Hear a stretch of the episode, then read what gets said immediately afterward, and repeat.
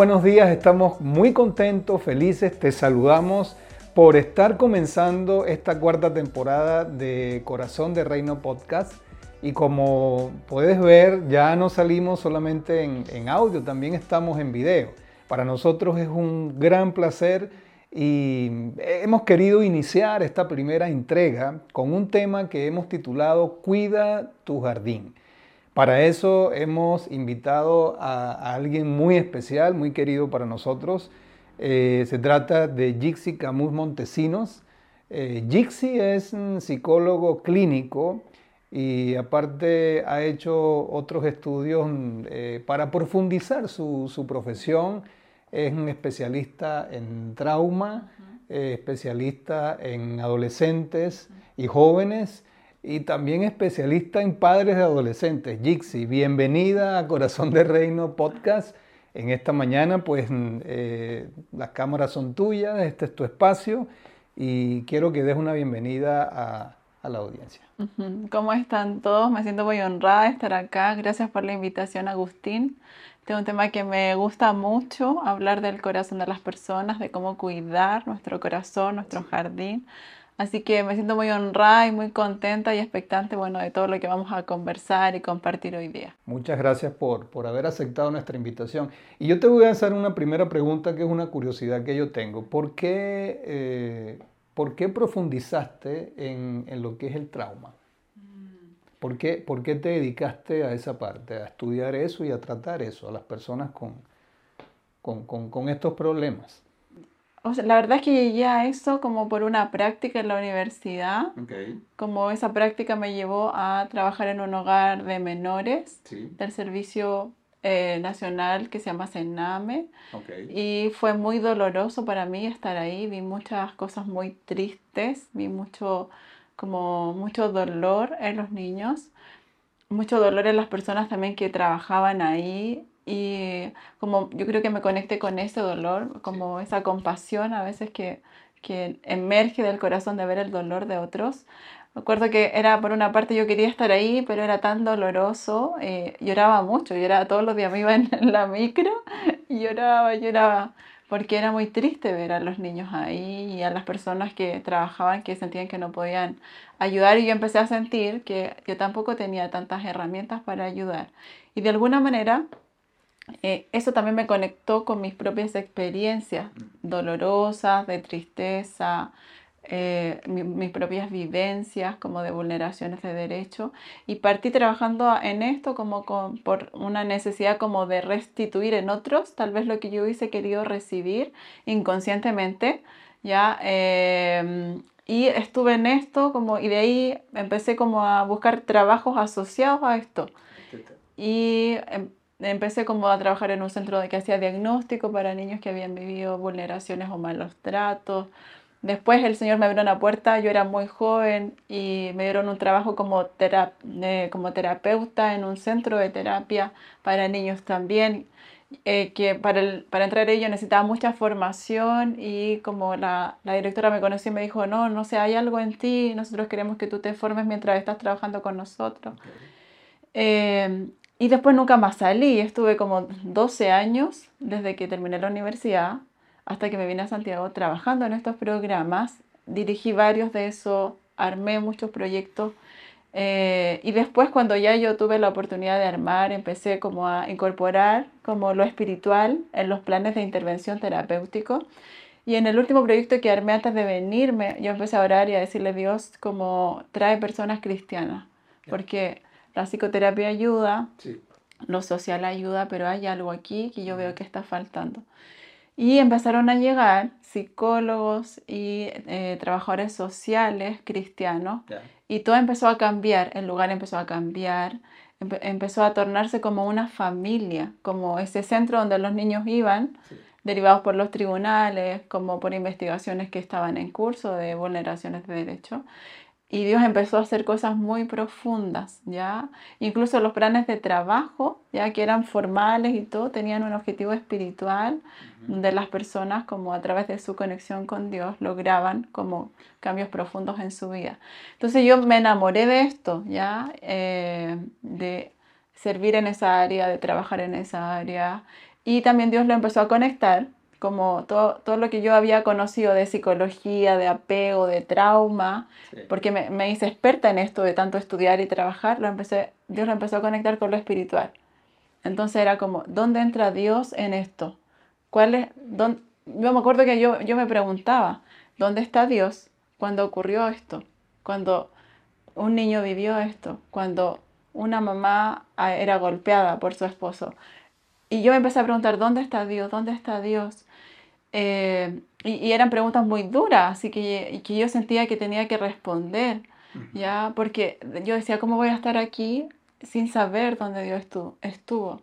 Y empecé a recibir revelación, así como de, de que Jesús realmente había estado ahí, muchas veces deteniendo la mano de alguien, muchas veces escondiendo a un niño, muchas veces como evitando que el dolor se profundizara, muchas veces como en la imagen de un hermano mayor que guardaba a, su hermano menor.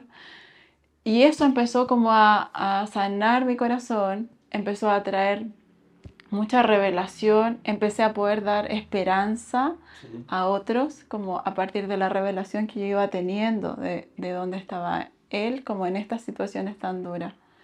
Entonces fue muy profundo todo lo que, todo lo que pasó y yo creo que es el, ha sido el fundamento, ya como para todo lo que yo eh, he vivido, ya porque yo creo que uno no puede impartir o no puede como sanar en áreas que en las que no ha sido sanado. Entonces, como que también he sido muy sanada en esto de trabajar en esta área y también he podido ayudar a que otros también sanen su corazón. Mejor introducción imposible. La verdad que bien, bien, profundo ¿no? y, bien impactante lo que nos cuentas, porque a partir de esa experiencia algo cambió en ti y algo comenzó, algo nuevo comenzó a, a, fluir. Entonces, eh, pues por eso es que titulamos esto Cuida tu jardín. Nuestro corazón, nuestro interior es un jardín. Y cuando nosotros vamos al principio de la creación, cuando leemos cómo crea Dios al hombre, lo crea moldeado de, la arcilla, eh, pone en sus narices aliento de vida y el hombre comienza a ser un ser vivo. Pero lo más importante de este fragmento es cómo Dios puede colocar de su espíritu y mm, puede mm, dar vida al hombre. Entonces ya el hombre mm, no es un mero cuerpo, no es un, cuerpo aislado, eh, se forma el alma, pero lo más importante es lo que está dando Dios al hombre en ese momento, que es su espíritu. Somos espirituales. Nuestro interior es un jardín, pero lamentablemente por, por muchas de estas razones que nos estás contando, esas experiencias duras que viviste, pues ese jardín ha sido dañado en muchas, de, muchas maneras, de muchas, de muchas formas. Y fíjate que actualmente tuve la, me puse a investigar algunas estadísticas, siempre es bueno hablar de estadísticas, y mm, hay un, hay un estudio que se llama Termómetro de la Salud Mental en Chile, a propósito de, estar en este hermoso país, Chile, ¿no? Es un estudio que realizó la, la UCET y la ACHS, donde nos dice que el 26% de la, de la población presenta sospechas o problemas de salud mental. Eh, un 45.9% evalúa que su estado de ánimo es peor o mucho peor que antes de la pandemia. Y la pandemia ha representado para muchas personas, para muchas personas, un antes y un después, pero para hundirlos en la depresión, en la desesperación, en la agonía, en el vacío, en la ansiedad. me imagino que en tu consulta esto, es esto se ha convertido en un día a día. Eh, hay una revista muy prestigiosa, la revista Lancet, ellos publican hace poco pues, que los trastornos depresivos a nivel mundial aumentaron en un 27.6%. Dicen también que los trastornos de ansiedad han aumentado en un 25.6%. Estos son datos de investigación en 204 países. Eh, Jixi, ¿dónde está el problema? A tu manera de ver las cosas, después de habernos contado esta experiencia tan fuerte y mm, de vivir un día a día tu, carrera profesional y espiritual, pues, mm, ¿cuál es el problema esencial o cuáles son los problemas esenciales que tú crees que están llevando a que esto esté ocurriendo actualmente con cifras alarmantes. Como uno puede hacer una primera mirada y la respuesta tal vez más rápida podría ser, los problemas están afuera, como está en la pandemia, o está en la crisis económica que ya empezó y que va a venir, o el problema está en la falta de justicia, las necesidades que no se satisfacen, o la desigualdad o la desequidad. Ya uno con una primera lectura podría pensar que, o sea, que si no hubiese pandemia, si no hubiesen problemas. Éramos felices. Exactamente. ya, eh, y como digo, esa es la primera lectura. La primera lectura, muy importante. Ajá. Y a veces nos podemos quedar en eso, ya, en pensar que el problema está en las circunstancias. En lo exterior. En lo exterior. ¿ya? Pero la verdad es que el problema está adentro de nosotros. En el jardín. Exactamente, en nuestro corazón. Cuando compartíamos recién, yo venía a mí un versículo que, el de Jeremías, que dice, eh, quitaré de vuestra carne eh, el corazón de piedra y os daré un corazón de carne. Entonces yo pensaba, ¿por qué Dios nos iba a dar otro corazón si no lo necesitáramos? porque Dios iba a cambiar nuestro corazón de piedra en un corazón que late si no necesitáramos que nuestro corazón sea cambiado. Entonces, cuando, pienso, cuando escucho tu pregunta, pienso en ese versículo, como el problema está dentro de nosotros, en nuestro corazón. Y lo que necesitamos que sea cambiado, que sea modificado, es nuestro jardín o nuestro corazón. Así es. Ajá. Y también es porque es lo único que podemos, a ver, que podemos realmente cambiar, de lo cual realmente tenemos autoridad. ¿ya? Como podemos gobernar el exterior, pero podemos hacerlo bien si gobernamos el interior. desde adentro hacia afuera. Totalmente. Eso, eso que estás diciendo me gusta, porque mm, muchas veces eh, hacemos cambios pensando que cambiando el exterior yo puedo cambiar. Y es totalmente falso. Cuando yo no cambio el interior, cuando yo no procuro ser mejor desde el corazón, sanar todos estos traumas, eh, puedo estar donde sea, eh, en el paraíso terrenal, pero siempre me voy a sentir vacío, siempre voy a sentir ese dolor que está dentro de mí. Y mm, precisamente Salomón escribía algo que me parece, siempre esta lectura de, Salomón, pues a mí me ha marcado, y donde voy pues trato de, enseñarla y de, y de analizarla en mí mismo también. Dice eh, en Eclesiastés, en el, en el capítulo 3, mm, dice que todo lo hizo hermoso, hablando de Dios, todo lo hizo hermoso a su tiempo y puso eternidad en el corazón del hombre. De ellos, sin que el hombre alcance a entender la obra que Dios ha hecho desde el principio hasta el fin. Entonces, en mi corazón hay un espacio que se llama eternidad, que Dios en su sabiduría lo colocó y lo coloca. Ahora, ¿cómo llenar ese espacio? Ahí creo que también es, eh, eh, es un gran problema y, lleva a que muchas veces nos sintamos vacíos, porque cuando yo quiero llenar ese espacio que dice eternidad con otras cosas, pues obviamente me voy a, no me voy a sentir pleno. ¿Es así? Tal cual. Y pienso en que hace algunas semanas estuve hablando con unos amigos que estuvieron de misiones en Europa y decían que ellos habían ido allá y habían pensado que la gente no tiene necesidades, ¿cómo voy a evangelizar? De nuevo, pensando en que el problema del hombre está en lo de afuera. Entonces aquí la gente tiene dinero, tiene salud, tiene todo cubierto. ¿Cómo le presento a Jesús? Como no, eh, si no sé, tienen un problema físico, van al doctor, si no tienen problema de vivienda, entonces, ¿qué, este Jesús qué necesidad va a satisfacer? Entonces ellos decían, como nosotros vimos como Dios nos quebró la mentalidad en relación a cuál es la necesidad que Él vino a satisfacer, ya profundamente. Eh, y hablábamos de esto, de que todas las personas necesitamos el amor de Jesús. Y eso es algo muy profundo y de nuestro interior. Entonces cuando también, cuando nos fijamos en eso, vemos que no hay distinción, Ni, ni, ni de raza, ni de lengua, ni de estrato social, porque todos necesitamos de ese amor. Que transforme nuestro corazón. Y para ellos esto fue una revelación. Entonces, después que Jesús les mostró esto, estas personas me necesitan, tienen un vacío, como tú decías, un vacío de mi presencia, un vacío de sentido, un vacío de amor. Necesitan el afecto, el, el amor que está guardado en el corazón de Dios, la relación que Dios pensó tener con esas personas. Eso es lo que ellos necesitan encontrar. Entonces, cuando tuvieron esa revelación, fueron, salieron a hablar con personas y hablarles de esto, de este amor, ya no de necesidades materiales, sino de este amor. Este y dicen que eso fue tan, tan revelador, explosivo, tal cual. Entonces el problema está en el corazón y ahí está la necesidad más grande también. Cuando yo encuentro, cuando yo me encuentro con ese amor que tú estás, del cual estás hablando, eh, que es representado en Jesús, eh, ese espacio que está mm, eh, fabricado para la eternidad encuentra su molde. Y yo comienzo a estar, a, encontrar mi propósito, a sentirme bien, a sentirme pleno y a, saber, el, a saber por qué fui creado. Y a sanar.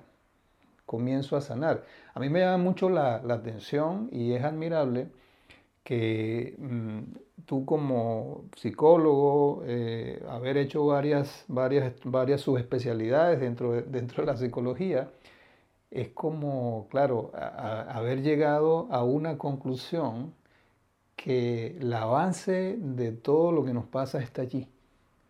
O sea, el, problema está allí, está allí en, ese jardín que no cuido, que, que está dañado y que la solución está muy a la mano también. Entonces, ¿Qué podemos nosotros decirle a las personas que en este momento, a esta hora de la mañana, en cualquier parte del mundo, están a punto de tomar una determinación para acabar con su vida o para tomar una, determinación de hundirse en, un hueco muy profundo o, simplemente decir hasta aquí llegué, no aguanto más, no puedo más con esta carga.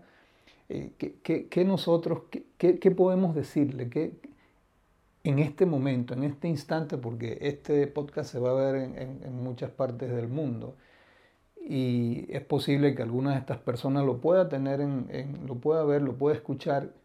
¿Qué nosotros podemos, cómo los podemos ayudar? ¿Qué les podemos decir en ese momento tan, tan difícil, tan triste y tan de apremio en su vida y en su corazón? Sea, si alguien que está mirando está pensando como en que no tiene sentido su vida eh, o en que no quiere vivir, lo primero que yo le diría es que no está solo. ¿ya? Y esa es como la primera mentira como que ronda probablemente en tu mente. Estoy solo, no hay solución.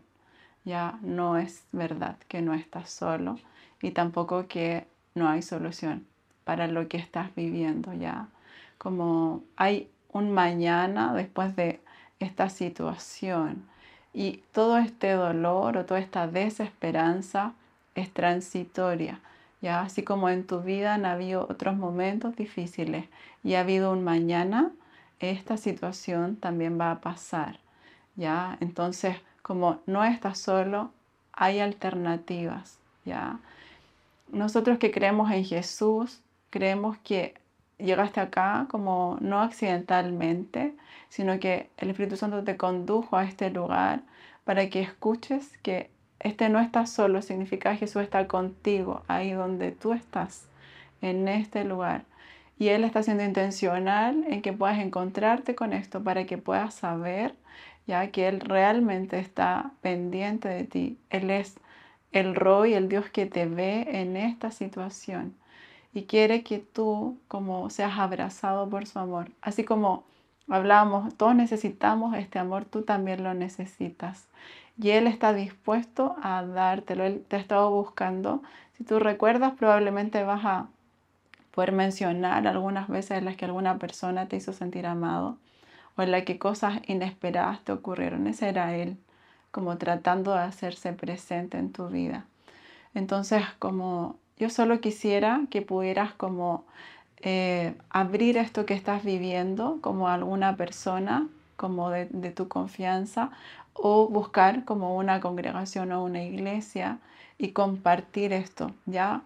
yo siempre tengo esta imagen de cuando el enemigo quiere, como o el león quiere devorar a una presa, lo que hace es separarla de la manada y aislarla. Esa siempre es su estrategia. Entonces, si estás solo, si no le has contado esto a nadie, ya e-, eres una presa que ha sido separada de la manada como para ser devorada. No dejes que, que Él te haga creer que estás solo. Ya hay personas que realmente te aman, aunque pareciera que no es así ellas realmente te aman y realmente eres importante para estas personas que están a tu alrededor.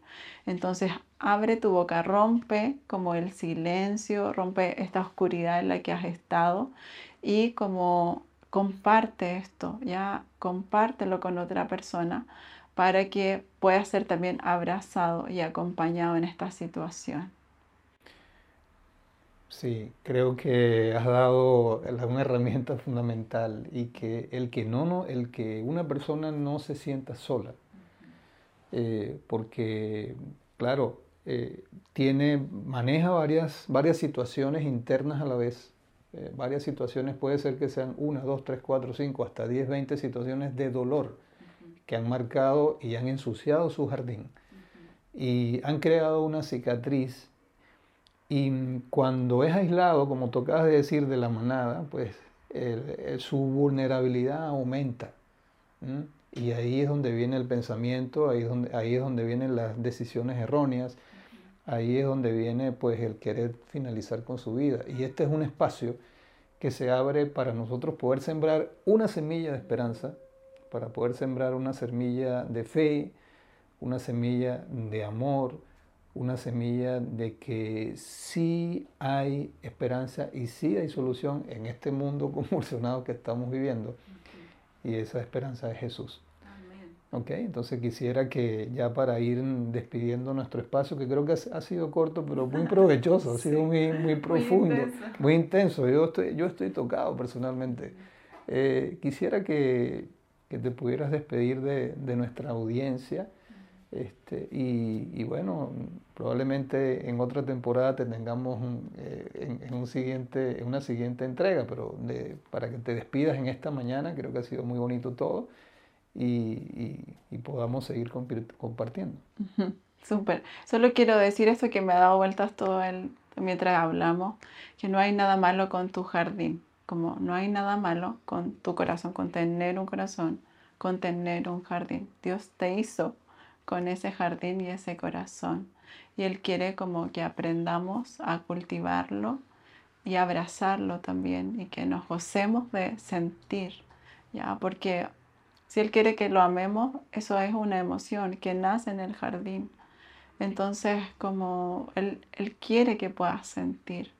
Entonces yo creo que un desafío este tiempo para todos es poder como abrazar nuestro corazón y cuidar nuestro jardín. Y yo creo que la sanidad es un proceso que eh, uno está en ciertos niveles, a veces avanza en algo, otras veces no tanto. Yo creo que uno siempre está avanzando en sanidad cuando está buscando. Eh, entonces no te desanimes ya. Si ves este video y dices, pucha, yo sentí que tenía todo resuelto y ahora de nuevo, como que siento que tengo que hablar de algo con Dios o compartir algo con otra persona. En serio, no te desanimes. Todos tenemos el desafío de estar cultivando permanentemente nuestro jardín, plantando nuevas semillas, quitando las hojitas secas para que nazca de nuevo lo nuevo. Quiero animarte en eso, como a, estar buscando sanidad, em, a estar contento con la sanidad que tienes, pero a estar también contento si, si, Dios te sigue mostrando que necesitas como iniciar otro proceso o profundizar en algo. Ya em, eso, ha sido un gusto estar acá, compartir con ustedes. Muchas gracias. Gracias, la verdad. que, por este espacio. Gracias por honrarnos con aceptar nuestra invitación. Y bueno, a toda nuestra audiencia, pues eh, estamos muy contentos de, de, haber comenzado esta cuarta temporada con esta primera entrega. Te invito a que sigas conectados con nosotros. Eh, estamos en, Instagram, en arroba corazón bajo de reino y mm, eh, también en nuestro correo electrónico la orden corazón de reino eh, cdr gmail.com donde puedes intercambiar ideas con nosotros Y bueno, próximamente la segunda entrega que también va a estar muy, muy, pero muy buena. Que tengas una semana extraordinaria.